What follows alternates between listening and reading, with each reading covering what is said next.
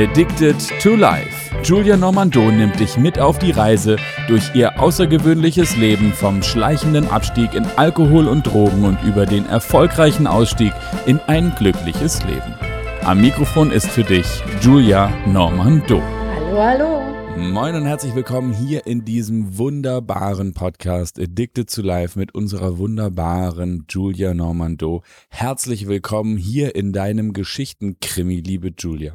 Guten Tag, Hauke. Es geht weiter. Genau, es geht weiter. Lang erwartet sozusagen. Von Woche zu Woche handeln wir uns von einem Höhepunkt zum nächsten. Wir haben nun also gerade aufgehört bei Gigi und ihrer Gang, beziehungsweise Gigi ist die Gangführerin und deine Gespielen und passt auf dich auf. Und jetzt ist natürlich die große Frage, wovor beschützt du dich eigentlich? Was ist da los? Gibt es irgendwas, wovor du beschützt werden musst? Du bist also eine Modelschönheit in diesem Federal Prison und äh, was sind die Umstände, vor denen sie sich, vor denen sie dich beschützt? Das ist wie immer Drogen. Es geht ja um Drogen, Drogen, Drogen. Leider auch im Gefängnis, wie ich vorher erzählt hatte, dass die Leute sogar reinkommen, um was zu kaufen und damit wieder rausgehen. Das ist schon mal so unglaublich. Ja. Die Nummer finde ich nach wie vor unfassbar. Ist es auch. Und ähm, wenn ich wusste, ich bekomme Besuch die mir irgendwelche Drogen mitbringen. Äh, dann habe ich Gigi vor Bescheid gesagt und ähm, dann die äh, irgendwie ahnten, also die andere, die andere Bande, die schwarze Bande, die mexikanische Bande, die wussten dann, hatten ziemlich schnell heraus, ja, wer Drogen nahm und wer nicht und wie das da alles abläuft. Das haben die alles ziemlich schnell ausgeklüngelt. Und jedenfalls, wenn ich von einem Besuch kam und ich hatte entweder Geld im Mund oder Drogen in meiner Mumu, äh, dann ging ich raus, also erstmal durchsucht worden, ging raus und dann rechts standen meistens die Schwarzen, links die Mexikanerin und Gigi, wie gesagt, die Anführerin. Und Gigi, die, die ganze Clique nahm mich mit ins Gebäude.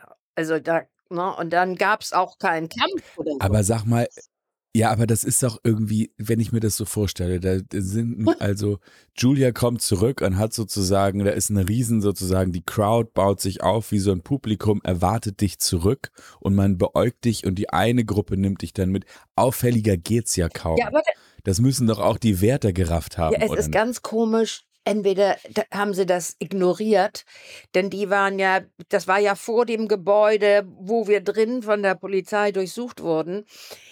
Ja, das ist gut, dass du das sagst, aber es ist nie was da aufgefallen. Also ich, ich würde mal sagen, es waren immer so, in einer Gang waren sechs bis acht Frauen. So, sechs bis acht Frauen waren jeweils in einer Gang. Und die Mädels, also wie gesagt, ich bin ja von Gigi gut in meinem Zimmer begleitet worden und alles war super. Und dann unter Freundinnen wurden die Sachen aufgeteilt. Oder manchmal, wenn ich Koks gekriegt habe, was wir alle nicht mochten, dann habe ich das auf dem Hof getauscht in Heroin und alles solche Sachen und das wurde in unserer Clique immer geteilt. Und dazu, und, und, aber ich muss eben auch noch sagen, wenn jemand keinen Schutz hatte wie ich, ne, dann wurde diese Frau mitgenommen ins nächste Toilette oder Badezimmer, egal in welchem Gebäude. Und dann ziemlich rough. Entweder haben die das frei, meistens haben sie es dann freiwillig rausgerückt, bevor sie sich mit Rasierklingen haben das Gesicht zerschneiden lassen. Die haben, die haben wirklich ganz fiese Sachen gemacht mit den Mädels. Also das waren dann ziemlich böse. Die gab es da auch. Na, und deshalb ich Aber wieso, wieso würde dann jemand, der das weiß, dass er schutzlos den Gangs ausgelöst ist, warum würde der sich versuchen, da irgendwas zu besorgen? Also, weil, hä? Da, ja, das ist, es, es war so. Es war so. Guck mal, wir waren 140 Frauen und dazwischen waren bestimmt viele böse. Und ich meine jetzt mal richtig böse. Und der und, und und sag mal ganz kurz, 140 Frauen, wie viele davon gehörten zu Gangs? Das weiß ich nicht. Also, äh, das weiß ich wirklich nicht. Ich erzähle da heute oder das nächste Mal dazu, zu den Gangs, noch eine richtig gruselige Geschichte.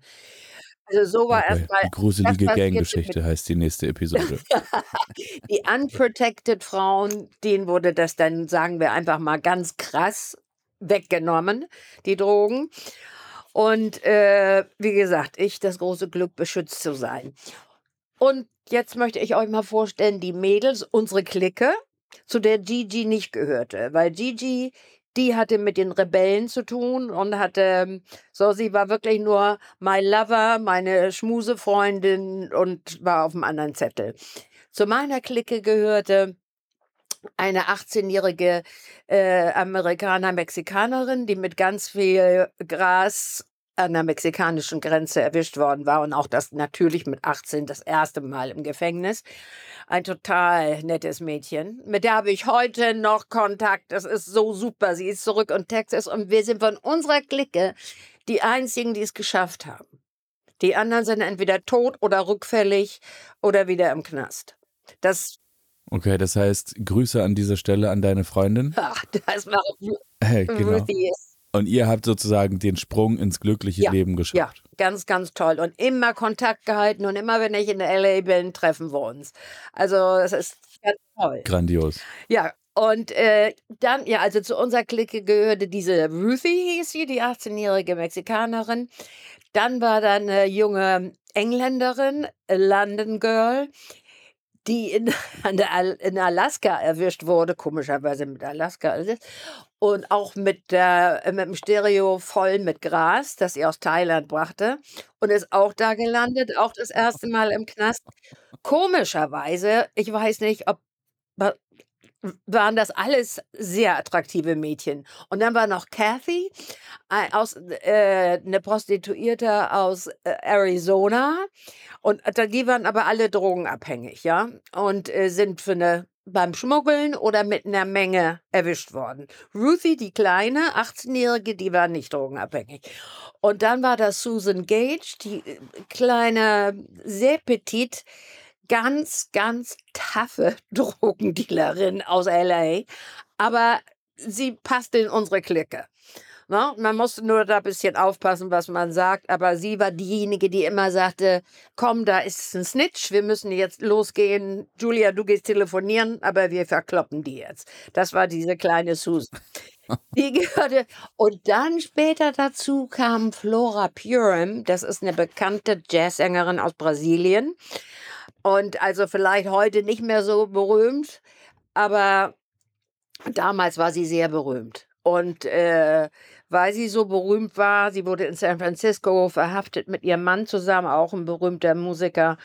Äh, da wurde sie in U-Haft, das hat sie uns dann erzählt, unter der Dusche vergewaltigt von mehreren Frauen und hatte das also richtig Oh schlimm. Mann. und da, deshalb haben sie sie aus San Francisco dann abgeschoben nach Terminal Island, weil wie gesagt, Terminal Island, unser Gefängnis, hatte einen ganz guten Ruf. Ja, dass das offensichtlich. Sah ja auch ein bisschen aus wie im Palmenparadies, Ja, ja, wenn man sich das bei dir auf Insta mal anguckt. Das ist ja schon Ja. auch. Also, ich wäre nicht zwangsläufig auf die Idee gekommen, dass das Fotos aus dem Knast sind. Also wirklich, ja, ja. ja, und Flora, als sie dann zu uns kam, die gehör, wir, we all had one mindset. Das war eben das Wichtigste. Und wir, und es ist auch gut, schon gut, wenn man eine Clique war. Da hatte man auch schon so seinen Schutz. Wir waren, wir wurden immer genannt die sechs Schönen. Our six beautiful ladies, ne, vom ganzen Knast. Und da haben wir manchmal das vergessen. die, die Girl Girl Group. Group. Da fiel mir mal ein, da hatten wir aus Langeweile, das muss Wochenende gewesen sein, und wir saßen alle auf meinem Zimmer. Eine fing an, da haben wir uns total hässlich gemacht. Wir haben uns so hässlich wie möglich gemacht. Wir haben uns Rosinen auf die Zähne geklebt, unsere Haare, äh, Lockenwickler rein. Und wirklich, ich sage jetzt mal, wie, wie das Ohnsorgtheater, haben wir uns alle sechs angezogen, auch ganz schräge angezogen. Und so sind wir ganz ernst ins Fernsehzimmer gegangen, wo sie alle saßen und auf TV geglotzt haben. Und so kamen wir rein und haben uns verteilt reingesetzt und taten so, als sei alles völlig normal. Und das war eine richtige Show. Es war eine richtige Show. Die, die haben sich, die Wärter haben sich totgelacht. Alles hat sich, das war hat richtig Spaß reingebracht. Aber jetzt erzähle ich euch mal ganz wichtig von einem normalen Knastablauf, so ein Tag.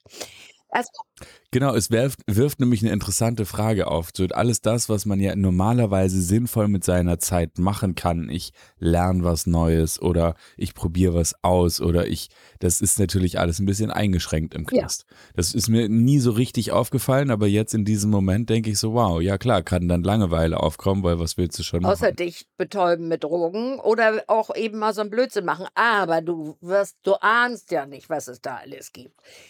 Also, okay, die Kreativität nimmt, beschwert, nimmt ihren Lauf. Dass es keinen Yoga-Unterricht gibt.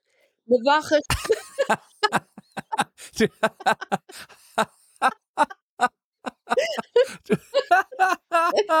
das ist nicht schlecht. Ich habe mich ich komme in den Knast, der aussieht wie so wie so ein, wie so ein Apartment am, Pal äh, am Palm Beach und dann beschwere ich mich über die fehlenden Yogakurse. Ich finde es zumindest folgerichtig. Ich bin gespannt, wie die Reaktion ist. Eine Woche ist. später hatten wir einen Yogalehrer. Eine Woche später hatten wir einen Yogalehrer. Und dann musst du dir wirklich vorstellen, der kam immer morgens um sechs, dann klopften die Wärterinnen an die, die das von uns war natürlich, war natürlich nur unsere Clique dabei und noch zwei, drei andere. Und dann haben wir am Wasser, auf dem großen Feld, am Wasser, nur mit dem Zaun dazwischen, gab es eine Stunde Yoga. Und ich weiß, dass einige Gefängniswärterinnen, die waren so sauer, dass wir diesen Luxus hatten. Ja, ich meine, ich habe immer diesen Filmtitel Im Kittchen ist kein Zimmer frei, habe ich nie verstanden, aber jetzt kriegt das nochmal einen neuen Spin. Kostet logiefrei, Yogalehrer, du wirst versorgt, ja wenn du eine Clique du hast. Du hältst vom Stuhl, wenn du den Rest hörst. Es ist deshalb okay, ich, nicht so wichtig. Also Yoga gemacht, zurück, geduscht, angezogen und dann gab es zur Berufswahl, damit wir zu tun hatten, zur Berufswahl man konnte in die Schneiderei, wo die äh, Gefängnisklamotten genäht wurden für die, die von draußen nichts kriegten. Gab ja auch ganz arme Leute. Also du kommst in die Schneiderei und das ist ja überhaupt nichts für mich. Dann gab es IBM Computer Training, Schreibmaschinenunterricht damit du ins IBM Training gehen konntest. Und dann gab es Landscaping, also Gärtnerei, alles da da Höhen halten, den Rasen und Unkraut zupfen. Da hatte man die meisten Mhm. Freiheiten und kam auch gelegentlich mit Männern in Berührung, weil die Männer mussten dann die schwere Gartenarbeit machen sozusagen. Es ist oder Okay. die oder die Männer, die schon kurz vor der Entlassung standen, die durften auf der anderen Seite des Zaunes so ein bisschen aufräumen, den Rasen. Und dann haben die äh, manchmal Hummer gefangen und uns den Hummer rübergeschmissen. Ist ja, es ist Ernst? wirklich, die haben einen Hummer rübergeworfen und wir hatten natürlich Kontakt. Das war ein richtiges Restaurant. Das war nicht einfach so ein Shit-Gebäude, sondern es war ein Restaurant am Meer, wo es die genialste Küche gab. Und wenn die Typen uns Hummer rüberschmissen, haben wir den in die Küche gebracht und dann gab es den zu essen. Und wir hatten es. Habt ihr nicht mal irgendwann äh, Trüffel geschmuggelt oder sowas? Nee, nee, nee, nee. So weit ging es denn nicht. Ganz andere Sachen. Giftige Pilze haben wir gegessen, weil wir dachten, das sind die richtigen. Aber das ist wieder eine andere Geschichte. Also die, die Berufswahl. Ne? Mit, Im Restaurant konnte ja. man natürlich, da durften auch von der Männerseite, die, waren die meisten die Köche. Und das Essen war fantastisch. Wirklich, es war unglaublich gutes Essen. Zwischen mexikanisch, also es waren Insassen, es waren Alles. Gefangene, die da ja. sozusagen die Küchenchefs äh, ja. waren. Ja, okay. genau. Und da konnte man eben auch, da durfte man sich tatsächlich aussuchen, wo man arbeiten wollte. Ich glaube, das waren die Sachen, die es gab. Und ähm, dann habe ich mich eben äh, erstmal Schreibmaschine wollte ich lernen, um dann in IBM zu geben. Und das sah dann so aus. Morgens um acht fingen wir an dann eine Stunde Mittagspause und um 15 Uhr war Arbeitsende. Und das waren geregelte Arbeitszeiten wie draußen. Und dadurch verging natürlich schon viel Zeit. Aber meistens haben wir natürlich in der Mittagspause so viel gekifft, dass, dass wir Schwierigkeiten hatten, unsere Zahlen einzugeben. Aber ähm, es funktionierte. Das ist unglaublich. Das ist ich kann mich daran erinnern, dass Französischunterricht unter diesen Umständen immer besonders lustig war. Aber Schreibmaschinenunterricht stelle ich mir auch ja, vor. Ja, das, das, das war auch äh, sehr schwierig und anstrengend. Aber äh, wie gesagt, wir hatten auch, da, auch dabei Spaß. Ja, wir waren ja bekifft oder irgendwas. Und dann hatten wir richtig Feierabend. dann trafen wir uns auf dem Fußballfeld und haben uns, was immer für Drogen da waren, haben wir dann genommen, geteilt und ja, das Beste draus gemacht aus der Situation, so to speak.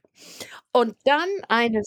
So schlimm war es ja nicht, offensichtlich. Also, ich meine, im Rahmen der Möglichkeiten hätte es auch echt schlimmer sein das können. Ist, das ist wirklich so. Das ist ja wirklich so. Und dann kam der Tag, oder drehst du gleich völlig durch, wo äh, das Gefängnis Co-Ed gemacht wurde.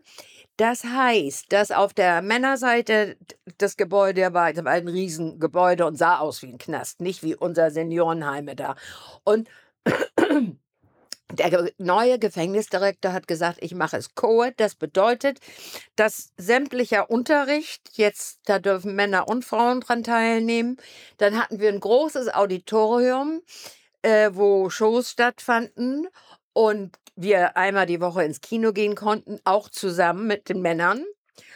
Das war neu. Und dann kam einer rein aus Hollywood, ein ganz bekannter, ich habe leider seinen Namen vergessen, Autor, der uns Creative Writing Class gab.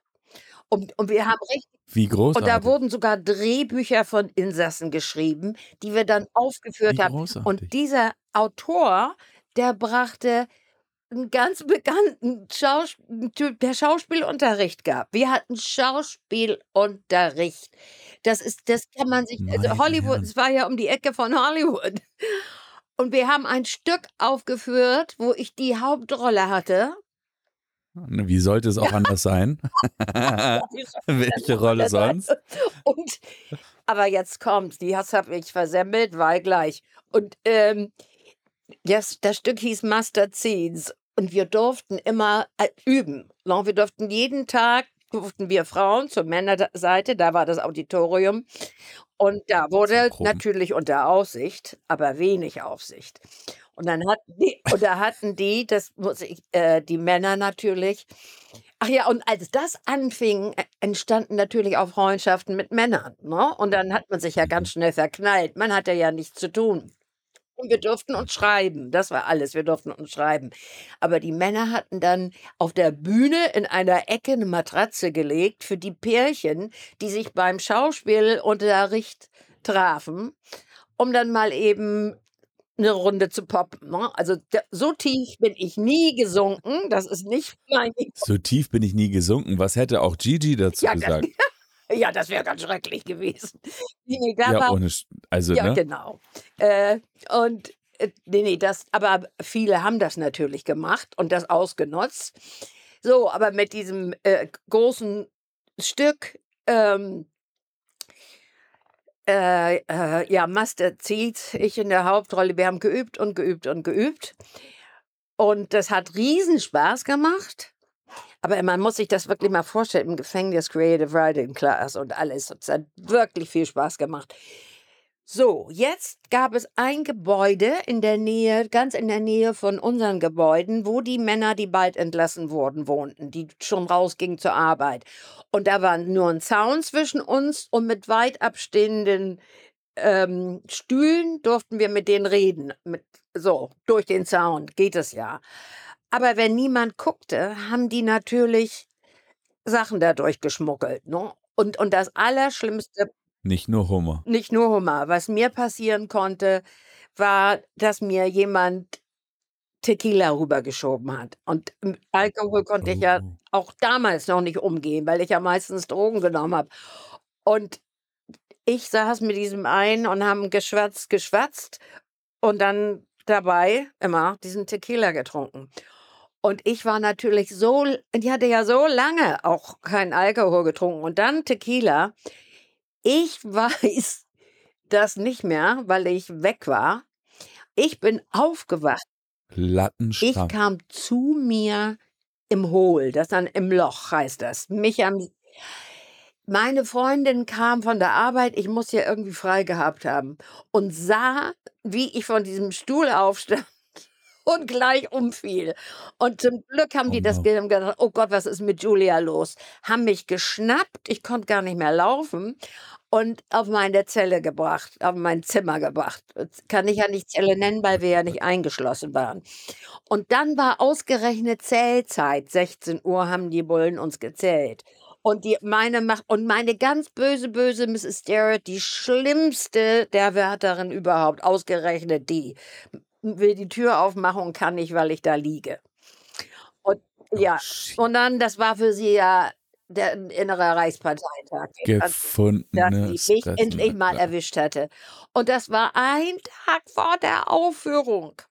Und zu, Oh ja, und zu no. diesem Stück kamen Leute, wirklich, da kamen Leute aus Hollywood, um sich das anzusehen. Das war ein Riesenbericht in der Presse, in der LA Times am nächsten Tag. Und natürlich hatte ich eine Ersatztante, die für mich immer mitgeübt hat. Aber das Schöne war, dass die meinen Namen abgedruckt hatten. Und ich saß eine Woche in diesem Loch bei Brot und Wasser, Dunkelheit, ohne Fenster. Wirklich diese Nummer, die man auch im Fernsehen sieht. Und habe mich so geärgert. Ich habe mich einfach nur so geärgert. Das war wirklich Oh ein ganz tolles Stück und es war brechend voll und ein voller Erfolg. Und ich saß im Loch. Das ist diese unvernünftige, süchtige Julia. Anders kann ich das nicht nennen. Und äh, Ja, das sind so diese, das kennt man ja manchmal auch in Filmen, wo man so denkt, oh nein, nein, bitte trink das jetzt nicht, bitte tu's nicht, tu's nicht. Ja, Oh Mann, warum Ja. denn bloß? Ja, ja, okay, ich Das war verstehe. schlimm. Und Also- dann nach einer Woche kam ich dann im Gefängnis vor Gericht. Da sitzt dann dein Caseworker, das ist einer, der für dich zuständig ist, und so ein paar Wärter. Und dann ähm, wird entschieden, weil einmal im Jahr ist Parole Board. Da kommen sie alle zusammen und sprechen über deinen Fall. Und wenn du dich richtig gut fühlst im Knast, dann kann, wird eben, das weiß man ja auch, von der Zeit abgezogen. Ja. Und ähm, da, äh, da saß ich also jetzt nicht vor dem Parole Board, aber vor diesen Leuten, die dann immer nur sagten, böse, böse, böse, warum ich das getan hätte, bla bla bla. Und dann äh, kriege ich einen Vermerk in dieses Parole Board. Also sie darf nicht eher entlassen werden, sie war jetzt böse. Sage ich jetzt mal so ganz banal. Ja, Ja, ja, und dann okay. kriege ich einen Wahrscheinlich Vermerk in genau. meiner Akte, da, also keine Pluspunkte gesammelt mit dieser Sache, aber dann wurde ich nach einer Woche aus dem Loch entlassen. Und das normale Leben ging einfach weiter. Auch der Schauspielunterricht, alles ging weiter.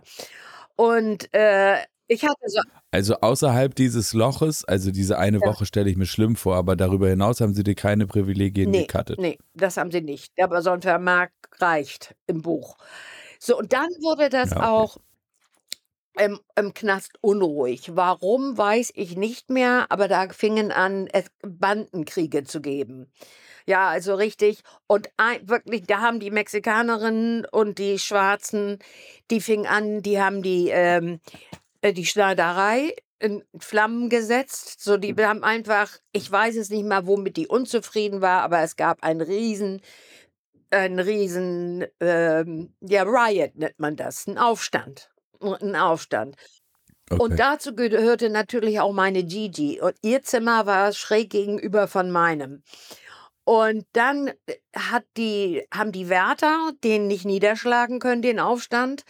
Und dann äh, haben sie die Goon Squad geholt. Hast du von denen schon mal gehört? Das sind die, Niemals. weißt du, als die Aufstände in Watts waren in L.A. oder wenn große Aufstände sind, die, kommen in großen Bussen und die haben die Helme und die Schirme, die Polizisten. sind über Ach so, diese voll bewaffneten, voll auch was hier auf den Demos ist. Ja, ja, die ja. heißen okay, da die. Goon Mhm. Squad. Ich weiß jetzt nicht, wie die bei uns heißen. Okay. Die kamen mit all diesem. Und dann weiß ich nur, wie Gigi hatte sich verbarrikadiert in ihrem Zimmer. Und äh, das haben sie aber niedergeschlagen, die wurden. Und dann, weil sie mit zu den Anführerinnen gehörte dieser ganzen Sache, dann habe ich nur gesehen, ich habe aus meinem Zimmer geguckt, ganz vorsichtig, da habe ich nur gesehen, wie sie an ihren Haaren raus, die hat sich gewehrt wie ein wildes Tier. Und dann haben sie sie an den Füßen die Treppe runtergezogen, mit dem Kopf immer auf diese Absätze. Es war ganz schrecklich, ganz schrecklich. Es war wirklich ziemlich schlimm. Und ich habe mich aber dann in meinem Zimmer aufgehalten, weil ich nicht noch mitgenommen werden wollte. Denn das Goon Squad, die wussten jetzt nicht genau, wer wirklich daran teilgenommen hatte. Also ich habe mich versteckt, nachdem ich das mit Gigi gesehen hatte. Und die wurde dann ins Loch geschmissen. Und da war sie ein paar Monate, bevor sie verlegt wurde, in ein anderes Gefängnis, weil sie jetzt ja nur The Big oh Rebel Gott, oh war. Gott. Das war das war ziemlich dramatisch.